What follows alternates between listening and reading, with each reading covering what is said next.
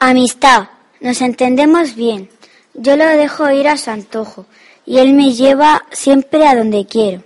Sabe, sabe Platero que, al llegar al pino de la corona, me gusta acercarme a su tronco y acariciárselo, y mirar el cielo a través de su enorme y clara copa.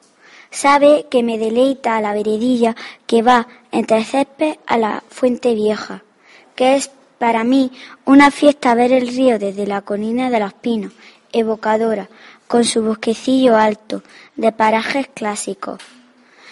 Como me adormile, seguro, sobre él, mi despertar se abre siempre a uno de los tales amables espectáculos. Yo trato a Platero cual si fuese un niño. Si el camino se torna frongoso y le pesa un poco, me bajo para aliviarlo. Lo beso, lo engaño, lo hago rabiar. Él comprende bien que lo quiero y no me guarda rincón. Es tal igual a mí, tan diferente a los demás, que he llegado a creer que sueña mis propios sueños. Platero se ha rendido como una adolescente apasionada.